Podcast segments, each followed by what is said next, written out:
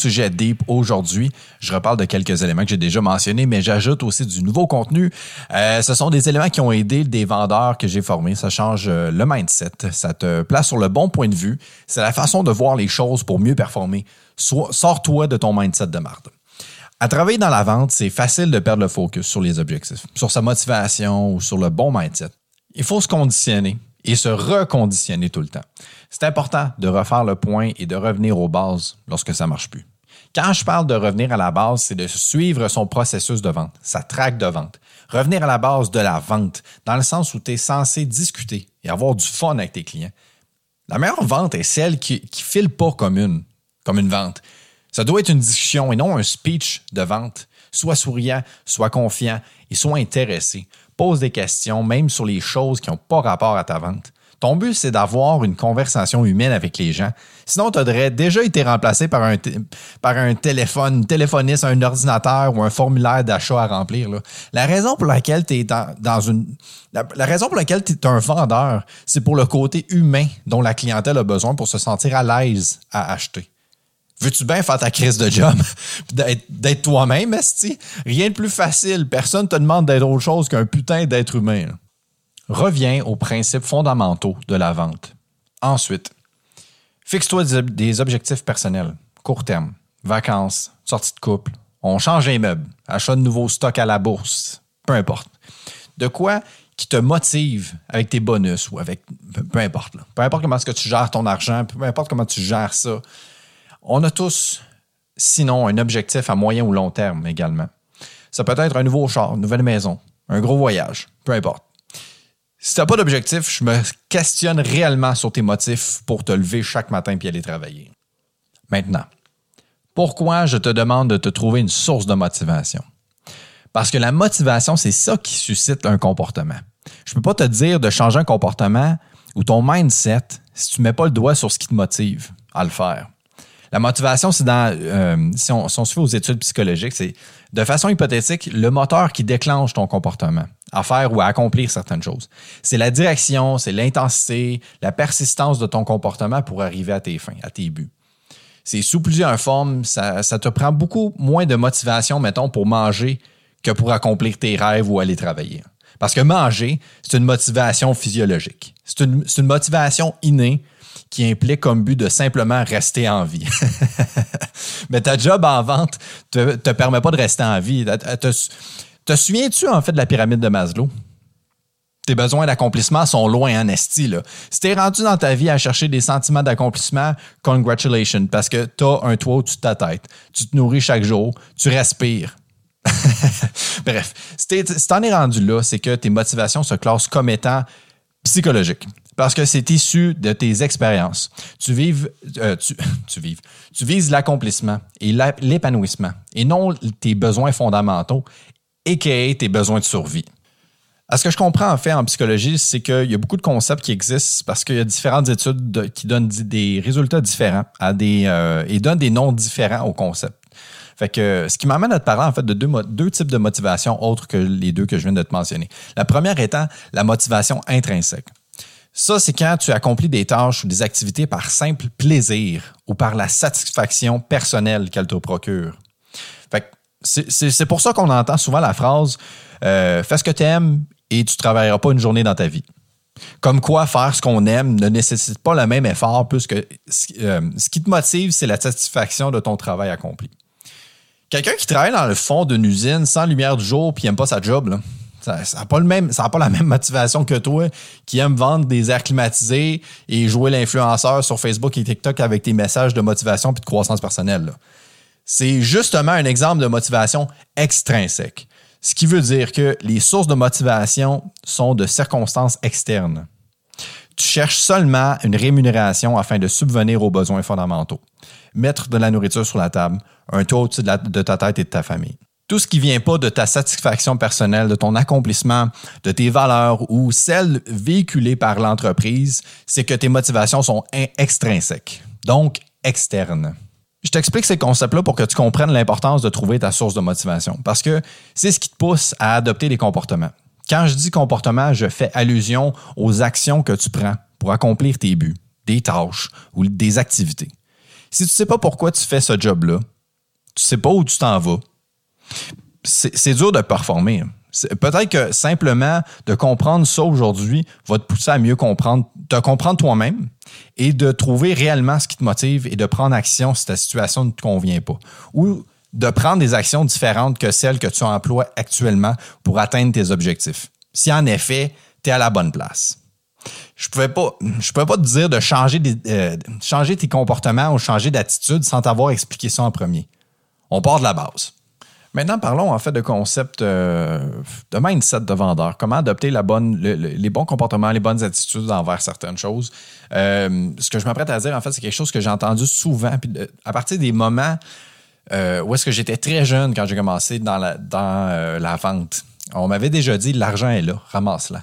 L'argent est par terre. Dans le sens où l'argent est juste à tes pieds à chaque fois qu'un client franchit les portes de ton commerce. T'envoies un courriel, un texto ou il t'appelle direct. Chaque lead, peu importe sous quelle forme il t'est présenté, c'est de l'argent. C'est comme ça que tu dois voir ça. Je t'explique un autre concept psychologique ici.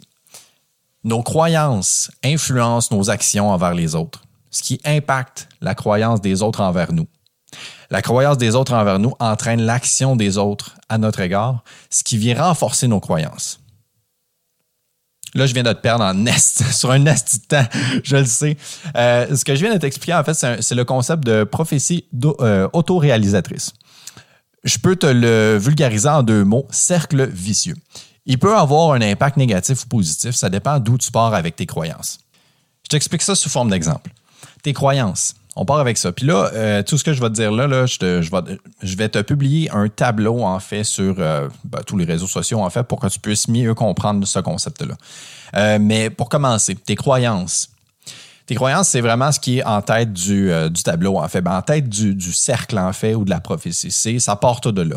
Fait que tes croyances sur toi-même, ça peut être, par exemple, dans le contexte de la vente, que tu as, confiance en toi pour répondre aux clients, ou du moins pas que tu vas lui vendre, mais que euh, tu vas avoir tout fait pour lui vendre. Que peu importe le résultat, tu vas avoir tout donné, puis tu as confiance en toi, puis ta confiance ne sera pas affectée, peu importe la décision du client. Malheureusement, le cercle vicieux est souvent, très souvent, à, euh, à sens inverse. Je vends plus, donc ma confiance est diminuée. Peu importe les croyances ou les pensées que tu auras à ce moment-là, elles vont influencer tes actions. Fait que là, tes actions, Mettons que ta croyance en fait, ben justement, c'est que là, ça fait plusieurs ventes que tu ne fais pas. Les clients s'en vont sans acheter. Donc là, tu es convaincu que tu es un mauvais vendeur ou tu es convaincu que les clients, c'est des clients de merde ou tu es convaincu que les clients ne sont pas acheteurs peu importe c'est quoi. Fait que là, les croyances que tu as présentement peuvent t'influencer à juger les clients avant même que tu leur aies parlé. Ça, c'est tes actions. Là. Juger ce qui est un bon lead d'un mauvais lead avant même que le client ait parlé ou très tôt en début de conversation. Ça peut te pousser à faire, euh, ben, à vouloir répondre ou mal répondre. Euh, tu n'as pas confiance en toi et tu veux tellement vendre que tu sautes des étapes. C'est là que tu négliges la qualification. De là, quand je dis de revenir à la base. Donc là, tes croyances limitantes et démotivantes vont t'avoir influencé à prendre des actions qui, eux, à leur tour, vont impacter les croyances des autres envers toi. Donc, le, là, on parle de là, la, perception, la première impression que les clients ont de toi. Fait que là, c'est ce qui nous amène aux croyances des autres qui ont été impactées par tes actions. Le client devant toi, avec qui tu sautes des étapes, à cause de ce cercle vicieux-là, se dit peut-être que tu n'as pas l'air confiant, tu as l'air perdu dans ta traque de vente, tu n'as pas l'air à l'écoute de ses besoins etc.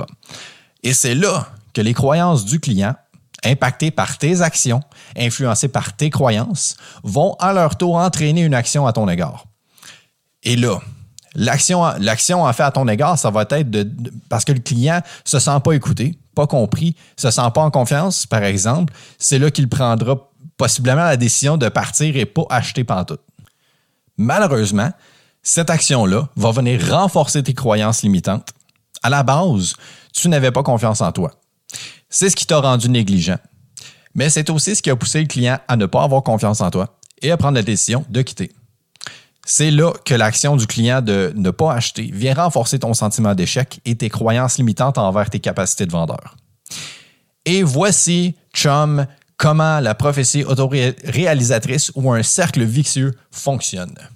Je vais te partager sur la page Instagram ou, euh, ben, et sur Facebook en fait un tableau de ce, de ce concept-là pour que tu comprennes mieux. Puis je vais même t'énumérer, pas t'énumérer, mais t'imaginer un, exemple aussi avec le même, le même tableau pour que tu comprennes mieux un peu. Je- J'essaie de l'expliquer de la meilleure façon que je peux. J'espère que c'est compréhensible. Sinon, ça va être euh, à l'appui du tableau. Morale de l'histoire, tes actions sont un reflet de tes pensées, de tes émotions, de ta confiance et euh, de tes croyances. Le prochain lead qui rentre, voilà comme une opportunité d'argent, d'apprendre, euh, une opportunité de te surpasser. Peu importe comment tu vas voir ça, il faut que ce soit la positive et que tu aies confiance que tu vas tout avoir fait en ton pouvoir et utiliser tous les outils de, ta, euh, la bonne façon pour closer ton deal. Sois gourmand puis fonce sur tous les leads que tu vas passer. C'est ça la bonne habitude à employer. Évidemment, on a parlé, j'ai parlé en début de, de- de l'émission, en fait, de euh, te fixer des objectifs. Mais évidemment, euh, je ne parle pas de tes objectifs de performance, je te parle vraiment de des objectifs qui vont te motiver, des motivations externes, internes, que ce soit de la, de la satisfaction personnelle, c'est souvent dû euh, à la performance, en fait, justement, quand les gens sont euh, ont des motivations euh, euh, intrinsèques. c'est souvent dû à la performance au travail ou qu'ils aiment tout simplement leur travail. Mais tes objectifs de performance, je le répète, regarde tes objectifs quotidiennement. Ils motivent beaucoup plus que de regarder le gros 50 000 à la fin du mois ou peu importe c'est quoi ton objectif, que ce soit un montant d'argent, un nombre de chars, de maisons, un pourcentage, des dizaines de chandelles, on s'en crisse. Regarde, tu as une douzaine de chandelles à vendre aujourd'hui, c'est ça. Regarde pas le, gros chiffre à la fin du mois, ça sert à rien. C'est beaucoup plus motivant de dire, bon, aujourd'hui, c'est ça que j'ai à faire. Ensuite, finalise les tâches qui te font faire de l'argent. J'en ai déjà parlé de laisser de côté les tâches qui ne te rapportent pas une estitienne. Ce que je faisais des fois, c'est euh, d'arriver plus tôt ou quitter, plus tard, en fait, pour accomplir des tâches euh, que je ne veux pas faire lorsque je peux prioriser des, euh, prioriser des ventes. En tant qu'employé, ça m'était arrivé, en fait, de faire du surtemps non payé pour clairer les niaiseries que, qui me font perdre du temps dans ma semaine. Une fois de temps en temps, ça fait du bien juste de faire un petit sprint pour s'alléger le poids sur les épaules. Toutes les petites crises de tâches que tu laisses en suspens, tu vas les avoir dans la tête tant qu'elles ne sont pas réglées. C'est donc un poids supplémentaire sur tes épaules. Règle-les. Après ça, de prioriser les transactions pressantes qui te font faire de l'argent. On va se le dire logiquement. si tu travailles pour quelqu'un ou même si tu travailles à ton compte, les heures de travail dans ta journée sont limitées. Soit tu fais un chiffre X, exemple, tu fais 8 heures de travail par jour, ou si tu travailles à ton compte, ben, ton temps n'est pas, limité par un chiffre, mais plutôt par la vie familiale euh, qui attend la maison, par ton énergie de la journée ou par des différentes responsabilités hors travail. Fait ceci étant dit, ton temps euh, de la journée est limité.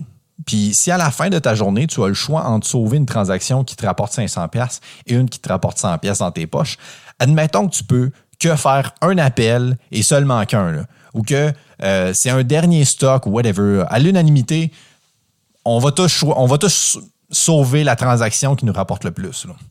Fais la même chose dans ton quotidien. Les transactions non payantes, je les garde toujours en backup seulement. Je fais pas beaucoup de suivi en fait avec ceux-là parce que je sais que j'ai d'autres leads plus payants qui peuvent venir cogner à la porte. Par expérience, j'ai appris que les ventes les moins payantes et les ventes chiantes sont très souvent en corrélation linéaire. Maths de secondaire. Donc, les ventes pas payantes, je, je fais jamais de suivi là-dessus. À moins d'avoir du temps libre, je vais prioriser celles qui sont bonnes pour la business puis mes poches. Don't get me wrong. C'est important de travailler toutes les ventes au maximum pour la closer. Mais si tu as tout fait pour vendre et que le client s'en va, je vois pas pourquoi je perdrais d'autres temps là-dessus. À moins d'en avoir à perdre, j'ai connu beaucoup de vendeurs de types différents. Certains sont des closons de spot, d'autres sont des closons en suivi.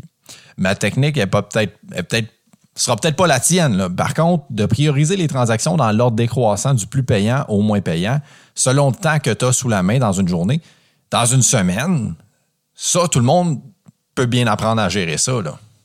Changement de sujet. Si, comme moi, tu as de la misère à turn off la Switch le soir en rentrant à la maison, prends des notes. J'overthink beaucoup au travail pour ne pas oublier des tâches ou certaines responsabilités. De te prendre des notes pour t'enlever le poids de devoir t'en souvenir. Comme ça, quand tu quittes, tu peux lâcher prise. De toute façon, quand les portes ferment, il n'y a rien que tu puisses faire de plus. Si tu as tout donné dans ta journée et qu'il reste encore quand même des trucs à faire, c'est correct. Par contre, si tu t'es pogné le cul au boulot une bonne partie de la journée, puis là, ben, t'as débordé, débordé par les tâches une heure avant la fermeture, demain, bonne chance avec ta marde. Rendu à la maison, par contre, lâche prise. Ça sert à rien de stresser pour des choses que tu n'as pas le contrôle rendu à la maison. Une autre affaire. Je le dis souvent, de ne pas avoir peur de parler du prix. C'est un élément incontournable de ta transaction. Le prix va faire en sorte que le client va réagir et te donner de l'information vitale sur ses intentions. C'est trop cher ou euh, bon, c'est abordable. Ça, ça va être des réponses que j'espère avoir. Un client qui me dit euh, Parfait, peux-tu m'envoyer ça par courriel ou euh, peux-tu m'imprimer ta soumission? Tu veux faire quoi avec ça? Tu n'as aucune idée de ses intentions, à l'exception qu'il veut s'en aller. Aucune idée si c'est trop cher, pas assez ou exactement dans ses prix. L'autre chose qu'on sait par contre, c'est que il y a, en cas d'une réponse comme celle-là, en tout cas, il y a, une objection. Laquelle, ça, on ne sait pas. Maintenant, une bonne réponse à répondre à un, client comme ça, en fait, qui te dit une affaire comme euh, Merci, imprime-moi ça, je te rappellerai plus tard cette semaine. D'accord. Et avant qu'on se quitte, pouvez-vous me dire quelles seraient vos attentes envers moi ou mon, offre d'ici la prochaine fois qu'on se reparle? Souvent, là, un client va te le dire. À ce moment-là, c'est quoi son objection? C'est à toi ensuite de réagir et euh, ben, réagir en conséquence de ce qu'il va te dire. Le but est, le but est évidemment en fait de, closer on the spot. C'est vraiment juste une question pour connaître l'objection euh, qui. Qu'est-ce qui fait qu'il ne veut pas acheter maintenant? Donc, de quoi on a parlé cette semaine? Première, des choses, en fait, de te fixer des objectifs trouver c'est quoi ta source d'objectifs et en plus, on a mis la main sur quels sont les différents types de, motivation. C'est plus ça, en fait, ta source de motivation. De trouver des objectifs et ta source de motivation qui te pousse à avoir le travail que tu as présentement c'est important de mettre la main là-dessus. Savoir le fondement du pourquoi je fais ça. Est-ce que c'est juste parce que c'est un, automatisme? Est-ce que c'est juste parce que euh, je veux juste mettre de l'argent, euh, je veux mettre de la bouffe sur la table? C'est quoi ta motivation à être dans la vente? Parce que pour vrai, si ta, seule motivation, c'est ça, honnêtement, tu es, dans un, méchant domaine pour simplement ça. C'est important d'avoir des, motivations externes, des objectifs, en fait, qui nous poussent à nous surpasser et qui nous poussent, en fait, à prendre des, à opter pour des comportements qui sont plus, euh, plus winner, des bons comportements, en fait. On a aussi parlé du fameux cercle vicieux, celui dans lequel plusieurs vendeurs, puis des fois c'est une fois, des fois c'est plusieurs fois par année, euh, des gens vont carrément se laisser aller dans ce cercle vicieux-là. Ne pas se limiter par des croyances limitantes, c'est super important. C'est ce qui fait en fait que tu ne vends pas. écoute, c'est quelque chose qu'on me dit depuis des années. Quand tu vends, tu vends. Quand tu vends pas, tu vends pas. C'est parce que c'est un asti de cercle vicieux. Il faut te sortir de là. Et là, je viens de t'expliquer un concept psychologique qui est, qui le sujet d'études psychologiques. Fait que c'est, vraiment quelque chose. Tu sais, c'est pas. T'es pas tout seul là, à vivre ça. Si c'est un sujet d'études psychologiques, c'est parce que c'est, récurrent, c'est des choses qui se passent souvent dans la tête des gens. Donc, travaille là-dessus maintenant que tu as, mis le doigt, puis maintenant que je t'ai expliqué pourquoi que ça, t'arrive, ben, fais des actions en fait. Prends confiance en toi, prends des, des, fais des démarches en fait pour changer ta façon de voir les choses plus à la positive. Je suis également revenu sur les, objectifs de performance, les regarder à la journée, plus motivant. Trouver des, façons de se motiver. Je voulais aussi revenir sur les tâches. On est revenu là-dessus. De laisser faire, de lâcher prise les maudites tâches que euh, ça n'a pas rapport ou qui ne sont pas pressantes. Mettre plus d'emphase sur les, les, transactions payantes. Les tâches qui te rapportent de l'argent avant celles qui ne te rapportent rien. Et possiblement, écoute, si, euh, à moins que tu me dises que tu n'aimes vraiment pas ta job, mais ça peut arriver des fois, et ça m'est déjà arrivé, de prendre des temps, de mon temps libre et de faire des heures non payées pour me clairer de des tâches qui m'empêchent de faire plus d'argent parce qu'on est en vente, on fait de l'argent à vendre. Fait que on peut-tu garder notre temps pour vendre, s'il vous plaît? On a parlé de prendre des notes aussi également. Turn off la switch rendu le soir. Arrête de tout le temps overthink les choses que tu n'as pas fait dans ta journée. Écris-les. Ça va juste t'enlever du poids sur les épaules. Ça va t'enlever du stress. on a tellement du stress à gérer dans une semaine, esti. La job, les enfants, les devoirs, les les ça, le paiement de char, le paiement de maison, le paiement d'ici, le paiement de ça. Esti, on peut-tu s'en enlever un peu, là? On peut-tu ne pas ramener la maison, euh, ramener le travail à la maison? Calice. Puis ensuite aussi, dernière chose que j'ai mentionné, c'est de ne pas hésiter à parler de prix. C'est t'en as besoin, Chris. C'est ça qui fait en sorte que tu as une réaction, tu as besoin de la réaction des clients pour savoir où est-ce que tu t'en vas. Si tu sais pas pas à tout qu'est-ce que le client pense de ton offre, tu t'en vas sweet fuck all. Tu vas, tu, tu vas nulle part. Tu vas nulle part. Fait que ce sont les sujets de cette semaine. Écoute, j'espère que tu as apprécié. Je vais te publier, comme j'ai dit, plus la je me répète. je me répète en esti. Je vais te publier cette semaine, en fait, tout ce dont on a parlé aujourd'hui. Euh, ben, des tableaux, en fait. Des tableaux explicatifs, vraiment, pour que tu puisses comprendre le concept de euh, la prophétie auto-réalisatrice. Là-dessus, j'espère que tu vas passer une, excellente semaine et que tu vas mettre euh, les efforts aux bons endroits pour trouver euh, ta motivation. Si c'est toujours pas fait, on a fait tellement de fois j'en parle de la motivation dans, dans ce show-là. 22e épisode, j'en parle encore. Mais écoute, c'est des choses importantes. On est dans le domaine de la vente. C'est, comme je l'ai dit, c'est quelque chose qu'il faut se conditionner souvent, se reconditionner tout le temps. C'est super important pour garder le focus sur ses objectifs et faire ses ventes. Là-dessus, je te souhaite une excellente semaine et d'excellentes ventes.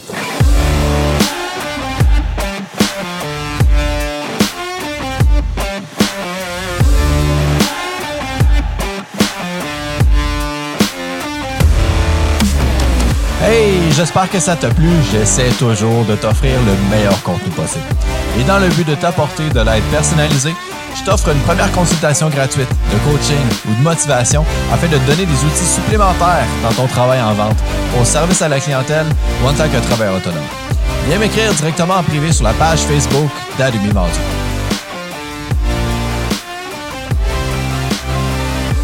Merci beaucoup d'avoir écouté cette semaine. Si tu n'as toujours pas écouté les autres épisodes, je t'invite à le faire. Partage avec des gens que tu connais qui travaillent dans le service de la clientèle. Si le contenu te plaît, apporte-moi tes commentaires. Viens m'en jaser. Apporte-moi des suggestions de contenu t'en as. Ça me fait toujours plaisir. Rejoins la page Facebook et Instagram d'Ademi Vendu. J'y publie tous mes podcasts chaque semaine. C'est pas dur à trouver. Même logo, même face. Salut là!